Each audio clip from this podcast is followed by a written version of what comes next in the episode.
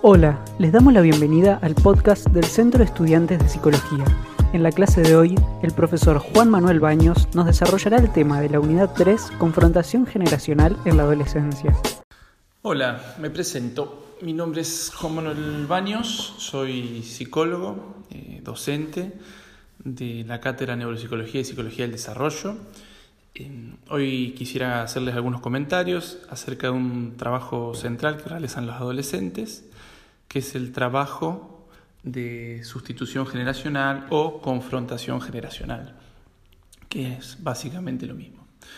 Eh, muy bien, este es un tema de la unidad 3 y una de las referencias centrales a este respecto es el texto de Julio Moreno, eh, del libro La infancia y sus bordes y el capítulo La adolescencia a través del Edipo.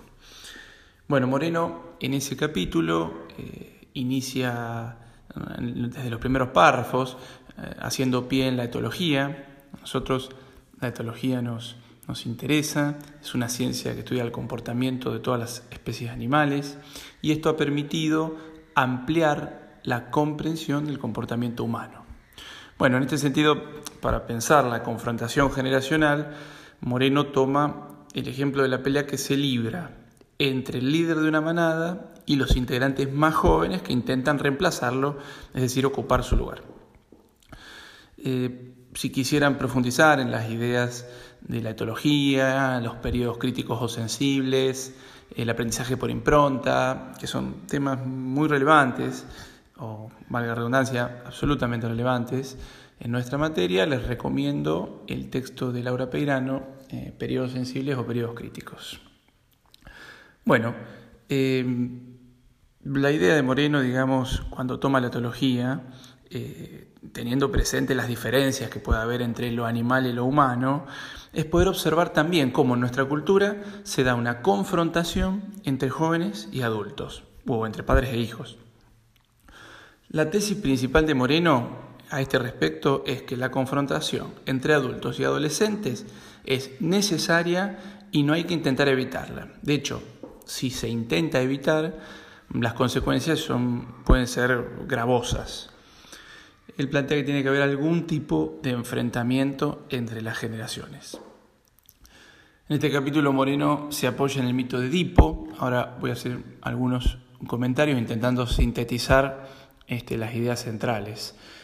Eh, sobre todo, bueno, se centra en los pasajes de Edipo, las partes en las cuales Edipo era un adolescente. Efectivamente, Edipo se pregunta acerca de su origen y su identidad, ¿no? ¿Quién es? ¿De dónde proviene? Estos interrogantes, quizá de maneras diversas, eh, atraviesan a todos los adolescentes, siempre a partir de los cambios puberales que se suscitan en ellos, donde cambia el cuerpo, cambia la voz, donde aparecen nuevas sensaciones inéditas. Cuando ellos no se sienten igual, no se ven igual, y lo que es absolutamente eh, importante tener en cuenta es que los otros no lo ven igual. Y estoy pensando ahora en los adultos principalmente, ¿no? Eh, el entorno, los adultos significativos, pero también otros, sin duda, funcionan como un espejo. Un espejo en la mirada de los otros que les vuelve una imagen distinta a la que tenían. Ya no son niños, eso está claro. Tampoco son adultos, eso también está claro. Bueno, frente a toda esta conmoción aparecen las preguntas acerca de quién soy yo realmente, eh, de dónde provengo, cuál es mi origen. Y es muy común en la adolescencia este, escuchar fantasías de pertenencia a otras familias, la preocupación por la adopción, eh, haber sido adoptado y que esto sea un engaño a nivel familiar, la duda acerca de si uno no pertenecería a otra familia, donde habría unos padres hasta más amorosos. Bueno, para no profundizar demasiado en eso, sigo con el planteo de Moreno. Frente a estos interrogantes, Edipo consulta, como todos saben, al oráculo de Delfos. El oráculo de Delfos le responde otra cosa, que también todos saben ya.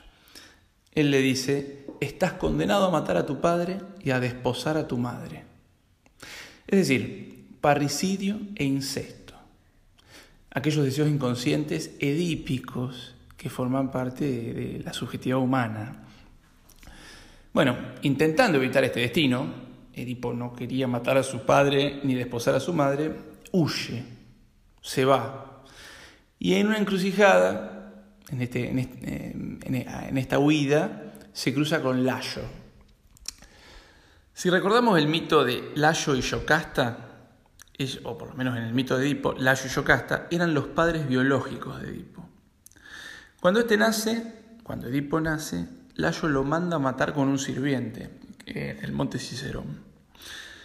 El sirviente se apiada y en lugar de matarlo lo da en adopción. Por supuesto, esto, de esto Layo no se entera. Layo lo da por muerto.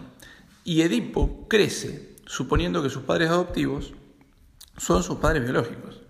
Edipo no sabía que Layo era su padre, ni este que Edipo era su hijo. Bien, efectivamente, en ese desconocimiento, Edipo y Layo se enfrentan en la encrucijada y finalmente Edipo lo mata. Posteriormente a su muerte, Edipo se casa con la viuda de Layo, es decir, con Yocasta, su madre biológica, con la que tendrá hijos. Moreno nos intenta mostrar que el enfrentamiento entre generaciones, como dije antes, entre padres e hijos, o entre adultos y jóvenes, es absolutamente inevitable. Y que el intento de no enfrentarse, en el intento de no enfrentarse, por ejemplo, a su padre, o, aún podría ser de parte de Layo el no querer enfrentar a su hijo, termina con este, consecuencias mucho más catastróficas. Es decir, termina, eh, Edipo termina asesinando a Layo, eh, aún queriendo no hacerlo. Entonces, lejos de intentar evitar la confrontación, la idea sería que la confrontación pueda tener lugar, Tener un lugar, por supuesto, moderado, donde no tenga que morir nadie para que esta confrontación entre las generaciones se cumpla. Es interesante como Moreno piensa el, mito de Edipo como un drama acerca de la confrontación generacional.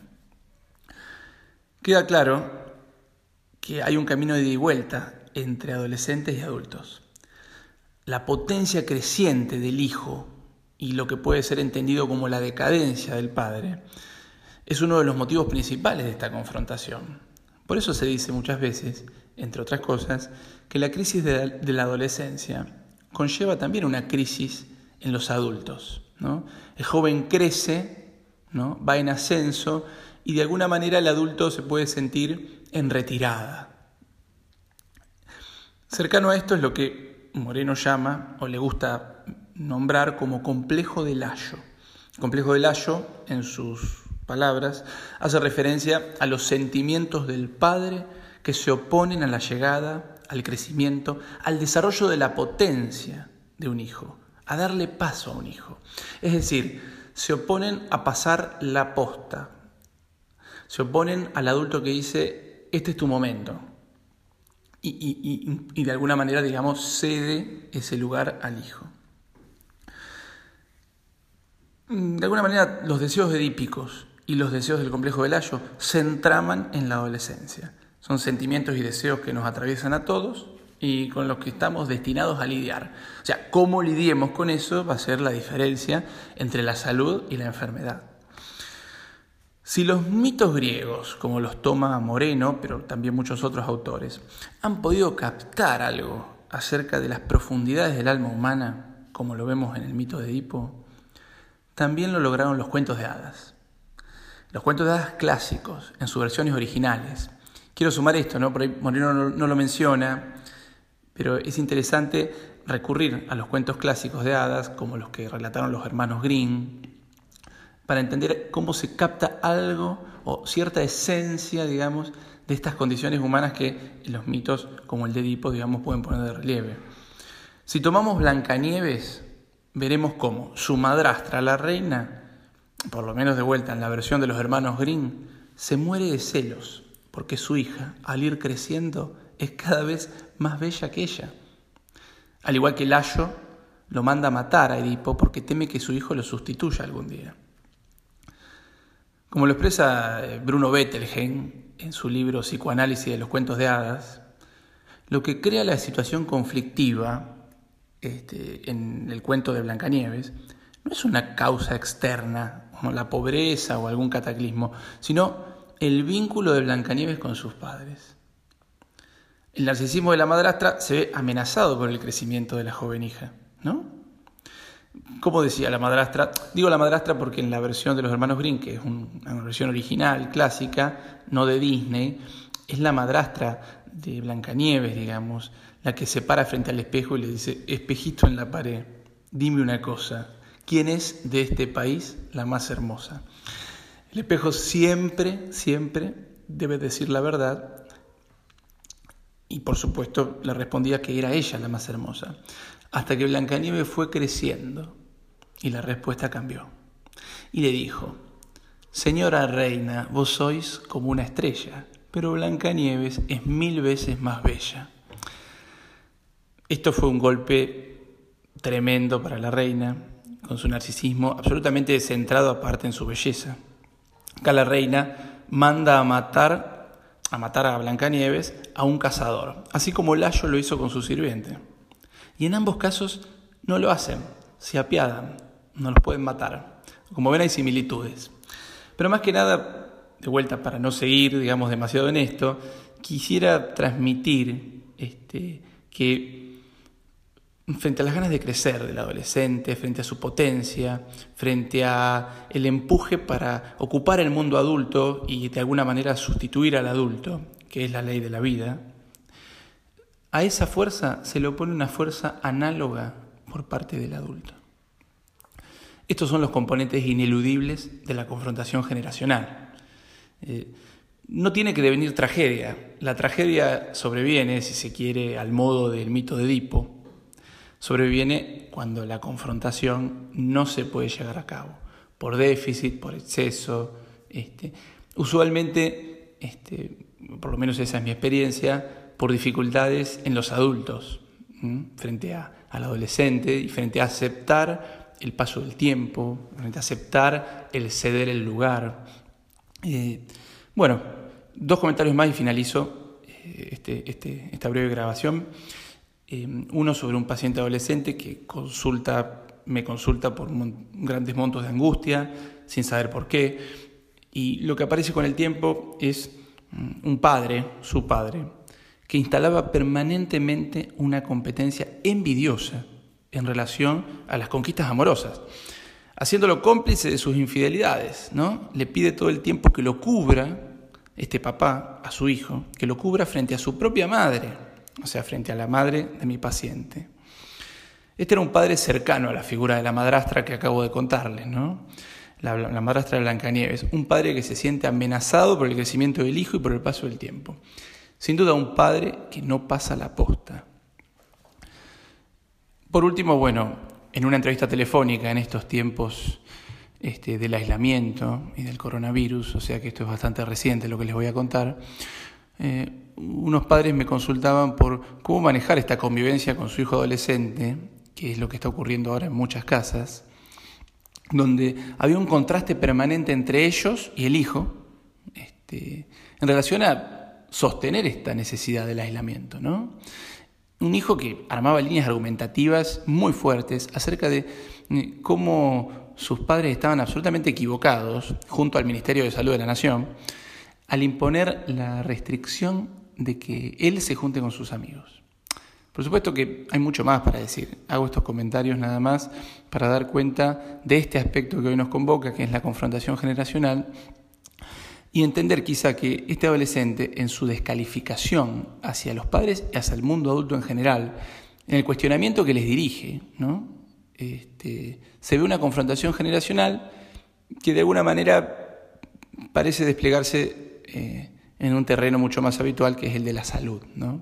A diferencia del ejemplo anterior, donde se trataba de, un papá que este, instalaba un vínculo corrupto con su hijo, horizontal, ya no vertical, este, y como digo, envidioso, competitivo. Y bueno, este no es el caso, son padres preocupados por cómo lidiar con esas diferencias, con ese contraste con el hijo. Eh, bien, voy a dejar acá.